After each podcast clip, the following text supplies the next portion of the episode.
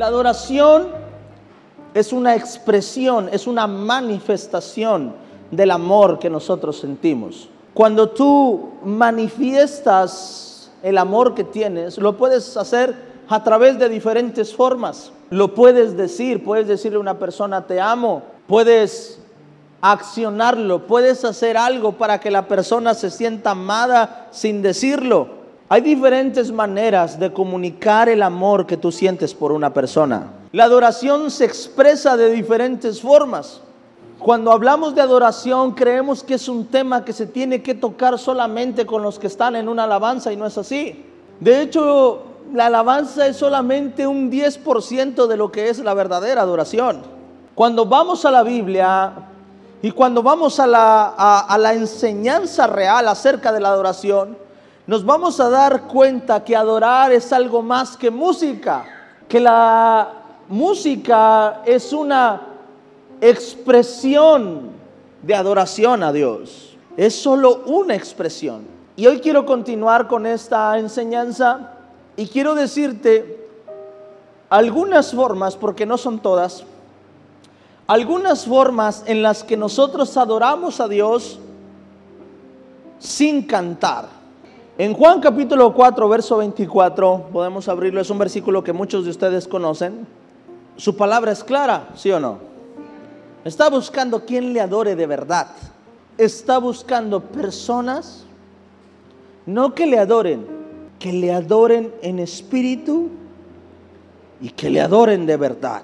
Lo que quiere decir que puede haber una adoración falsa y una adoración verdadera. Si está buscando a alguien que le adore de verdad, quiere decir que también puede haber adoraciones falsas.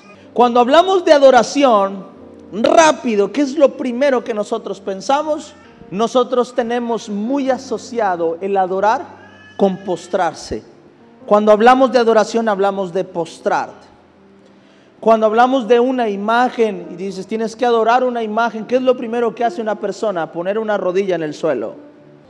Y esto es lo que comúnmente nosotros escuchamos como, como o asociamos con la palabra adorar. Amén. Y adorar sí es esto. Adorar sí tiene que ver con una postura también. Escucha, entendí. Que yo sé que para orar no hay una posición, que para orar a Dios puedes hacerlo sentado, acostado, parado, como tú quieras. Pero cuando se trata de honrar a tu Dios y tienes que involucrar tu cuerpo, hay que involucrar el cuerpo para adorar. Romanos capítulo 12, versículo número 1. Así que, hermanos, os ruego por las misericordias de Dios que presentéis vuestros qué? ¿Vuestros qué? Diga conmigo, vuestros cuerpos. ¿Cómo qué? En sacrificio vivo. En sacrificio vivo, santo y qué más? Y agradable a Dios, que es vuestro qué? ¿Sabe lo que significa culto racional? Adoración espiritual, eso es culto racional. Dice que en adoración eh, espiritual ofrezca su qué? Su cuerpo como sacrificio vivo. Si usted dice, no, yo puedo hacerlo así, yo no me tengo que hincar. No, no, no, escuche. No se trata de si te tienes que hincar o no, sino que nuestro cuerpo también tiene que estar involucrado en la adoración. Pero Dios solamente ve el corazón ¿Y por qué Dios está pidiendo nuestro cuerpo en la adoración espiritual? Porque desde el inicio, desde el principio, la adoración también tiene que ver con una postura corporal. ¿Por qué razón levantamos nuestras manos así? Es una señal de rendición a Dios y decirle, Señor, aquí estoy. Y es una señal de decir, Señor, me rindo hacia ti. Su palabra seguido dice, hey, batid las manos Alabar a Dios con voz de qué? De júbilo. Involucra tu cuerpo. Dice, todo lo que respire, ¿qué hace? Alabe a Jehová. Adoración, alabanza, adoración. Batid las manos. Por eso involucramos nuestro cuerpo en la alabanza y en la adoración. Vamos a abrir Josué, capítulo 5, versículo 14. Estando Josué cerca de Jericó, alzó sus ojos y vio un varón que estaba delante de él, el cual tenía que una espada desenvainada en su mano.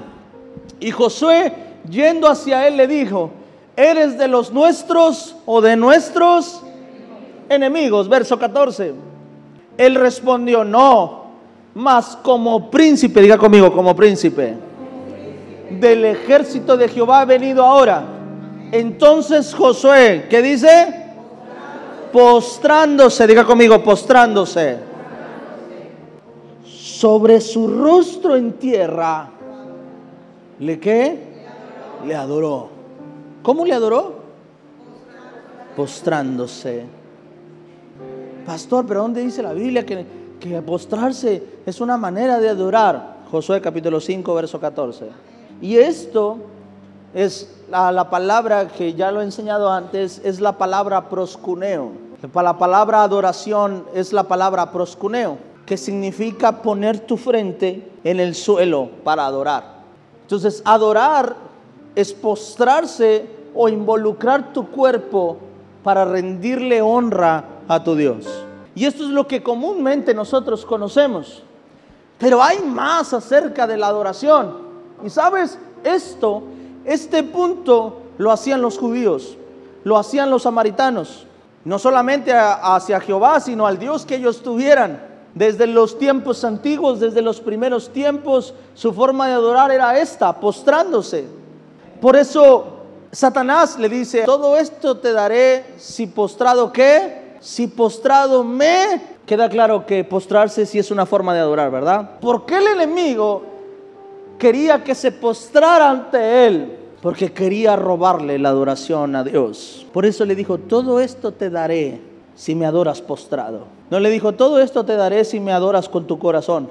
Le dijo, todo esto te daré si en tu mente me dices, me adoras en tu mente. No, le dijo, si postrado me adoras, te daré todo esto. Entonces la adoración, en la adoración sí se tiene que involucrar el cuerpo según la Biblia. Adorar es reverencia. Adorar es expresar a través de la reverencia.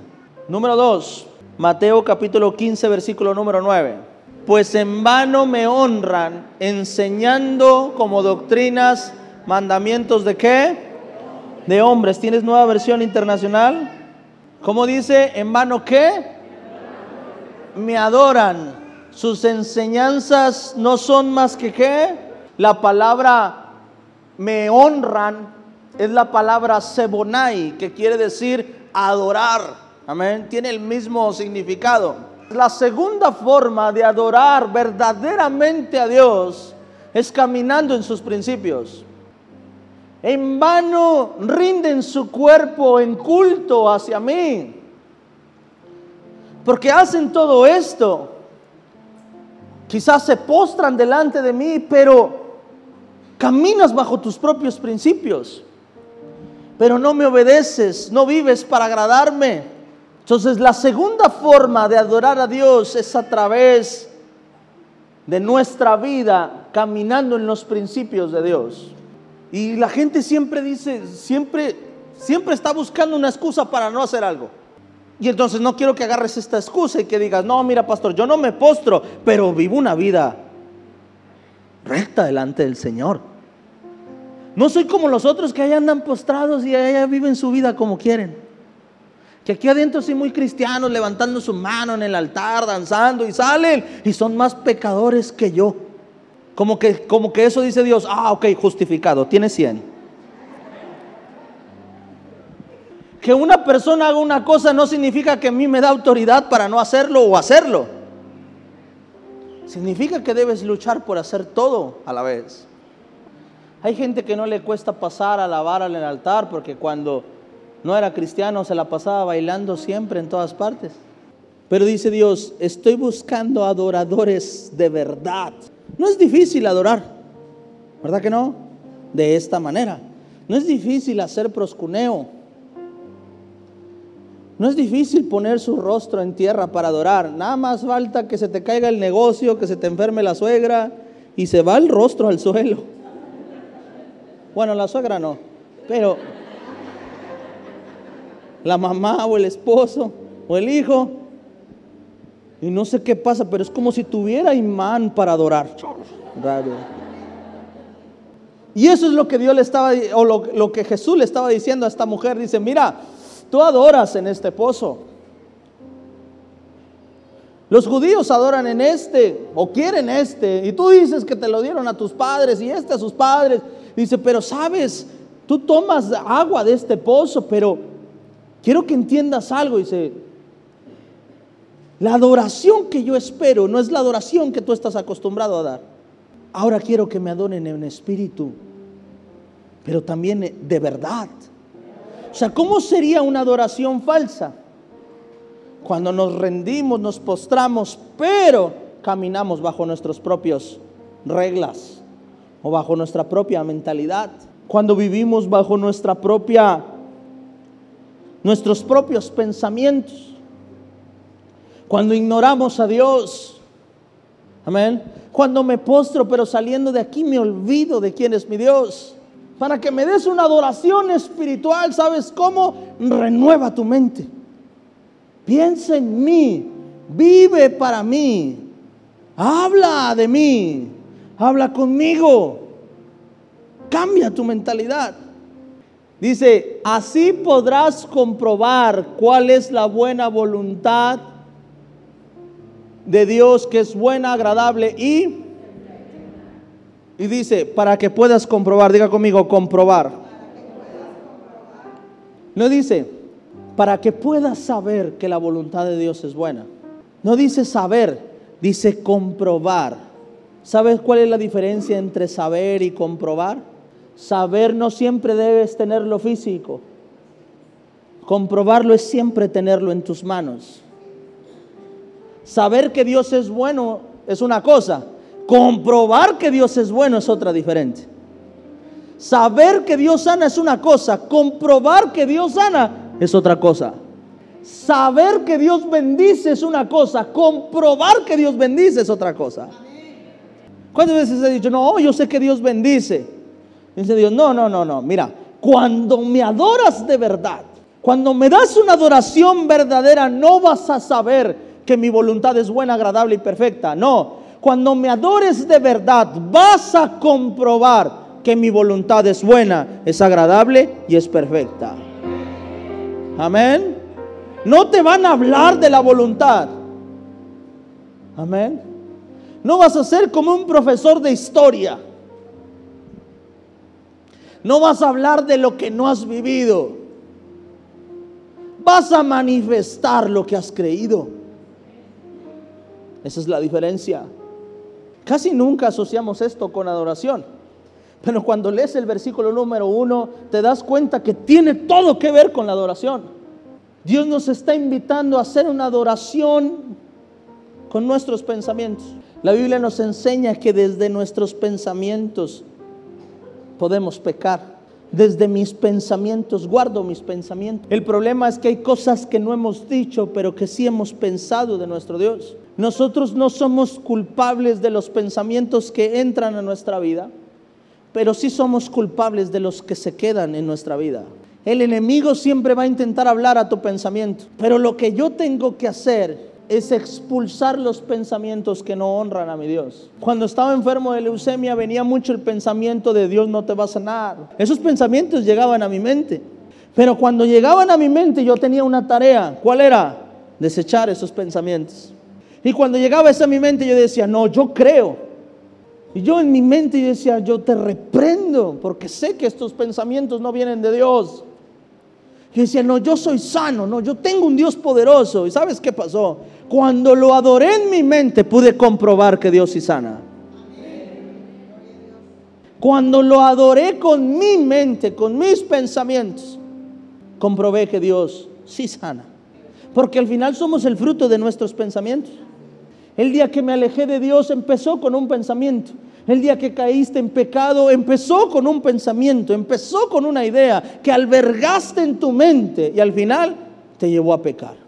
Desde que llega un pensamiento a tu vida y te dice, haz esto, y tú sabes que va en contra de la voluntad de Dios, desde ahí tú, debes decir, no, esto no agrada a mi Dios.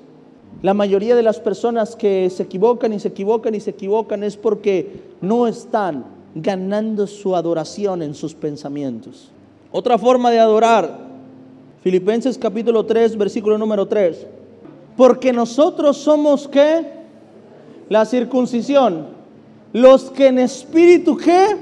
Servimos a Dios y nos gloriamos en Cristo Jesús, no teniendo confianza en la carne. Pastor, pero ahí donde dice adorar, nueva versión internacional que dice, los que por medio del Espíritu de Dios, ¿qué? Diga conmigo, adoramos. Y es la palabra latreu en griego.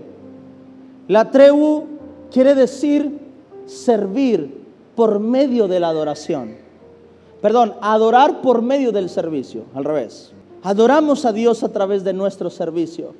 Si la palabra adoración es la palabra honra, la palabra sebonai, si adoración es igual que honra, sabemos que una forma de honrar es a través del servicio. Vimos a un Samuel adorando a través del servicio en el templo. Fue entregado por su madre para adoración de Dios. Y su forma de adorar era proscuneo, su forma de adorar era sebonai y su forma de adorar era letrua, letrueo, letrueo. Era su forma de adorar a través del servicio. Y le voy a, ahora sí le voy a decir por qué Jesús le estaba diciendo esto a esta mujer.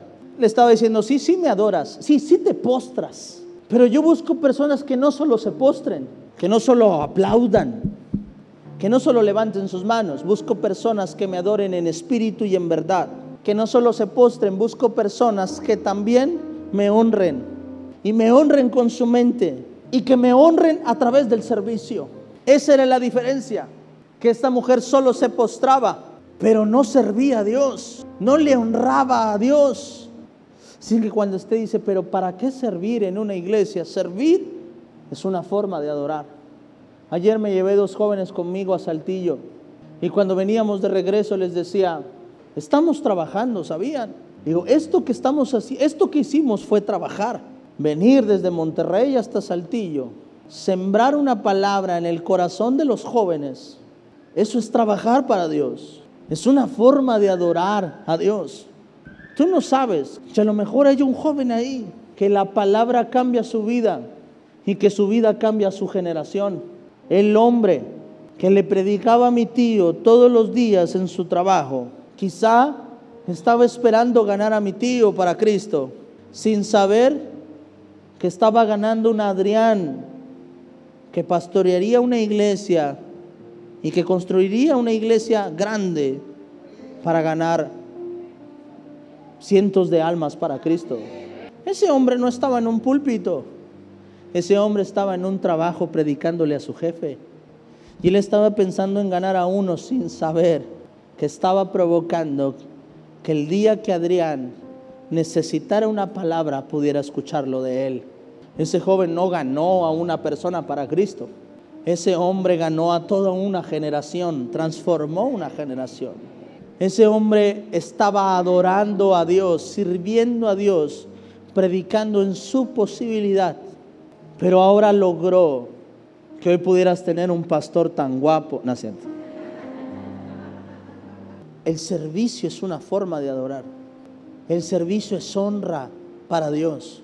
Dios está buscando obreros comprometidos como pastor. Entonces cuando yo sirvo, estoy adorando. Sí, el servicio es la clave de la honra. Tú no vas a honrar a quien no amas. Tú solamente rindes adoración cuando honras. Por esa razón nosotros siempre debemos buscar de qué manera servir a nuestro Dios. Nuestro Dios nos sirvió a nosotros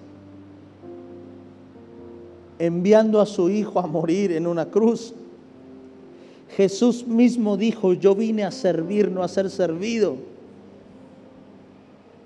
Es la mejor enseñanza de honra y de adoración en el nombre de Jesús. Y número cuatro, y ahora sí, Proverbios capítulo 3, versículo número 9. Honra a Jehová con tus qué? con tus bienes y con las primicias de todos tus frutos. Verso 10. Y serán llenos tus graneros con abundancia y tus lagares rebosarán de qué? de Mosto, la palabra honra es la palabra sebonai, que significa adora a Jehová con tus qué? Con tus bienes. Cuando nosotros damos a Dios es una forma de adorar y también es una forma de servir. Y quiero explicarte esto, porque no quiero que se malinterprete esto. Cuando nosotros ofrendamos a Dios, cuando nosotros le damos a Dios, es una forma de servir y servir es una forma de adorar. Te lo voy a explicar. Si la iglesia no tiene economía, no puede avanzar. Si la iglesia no tiene recursos, no puede dar, no puede salir a dar por gracia lo que por gracia recibió. No se puede reunir, no se puede sustentar el lugar. Por eso desde el principio, cuando Dios hacía algo, cuando alguien levantaba un templo, cuando alguien levantaba una casa para Dios, la gente venía y honraba a Dios de esa forma. Pero el dar es una forma de adorar a Dios. Yo lo entendí hace muchos años. Y por esa razón siempre he dedicado mis recursos y mis finanzas adorar a mi Dios. Estás en una iglesia que te enseña con el ejemplo sobre que hay recompensa cuando tú adoras a Dios de esta forma. Desde que establecimos esta iglesia, yo tomé una decisión, desde, desde el día uno tomé una decisión. La decisión de nunca vivir de las finanzas de la iglesia. Aunque bíblicamente no tiene nada de malo y un pastor debe ser sustentado por las finanzas de la iglesia, yo tomé la decisión de adorar a Dios de esta forma y decirle, Señor, dame la fuerza para trabajar y la sabiduría para hacer recursos allá afuera. Para que de esa manera no pueda yo quitar absolutamente nada y la iglesia pueda avanzar. Y desde hace ocho años, Dios ha tenido control de mí en mis finanzas afuera. Tanto que ahora con esta construcción he podido sembrar lo que nunca pensé que podía sembrar. Este mes cumplimos apenas un año de haber iniciado la construcción. Hicimos una oración y le dijimos, Padre, te entrego mi casa, te entrego mi carro, te entrego todo lo que soy. Aquí está. Y lo adoré. Amén. Y usted es testigo que hace cinco meses lo adoré entregando mi carro a Dios. Ayer me preguntaban, pastor, ¿le dolió? Le digo, como no tienes una idea. Fue mi Isaac para mí. Fue mi Isaac. Pero aprendí a adorar a Dios con mis finanzas. Pero por esa razón yo decidí no tocar ni un peso de las finanzas de mi iglesia. Pero te digo algo y te lo digo en verdad.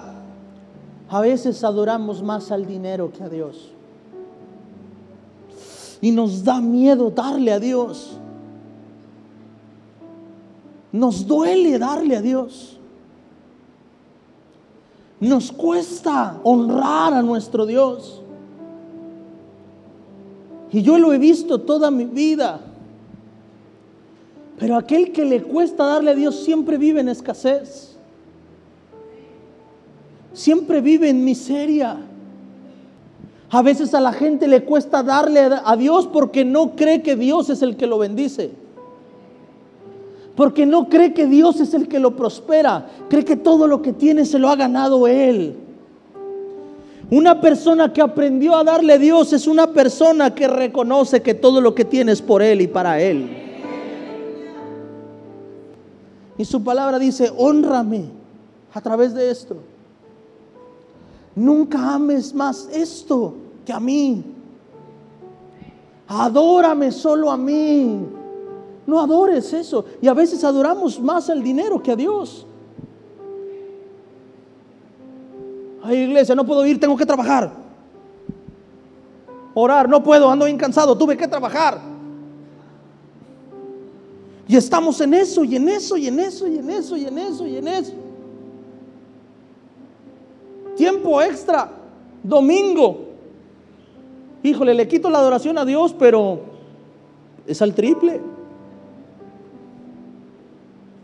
Y perdemos lo más importante. por lo menos importante. Te doy este consejo porque es algo en lo que yo he caminado y he visto su mano sobre mí. Si no lo viviera, no te lo predicaba. Y si no lo hubiera experimentado, nunca te lo hubiera enseñado. Pero yo he comprobado su voluntad en mis manos. Lo he visto en mis manos. Así que dando también es una forma de adorar.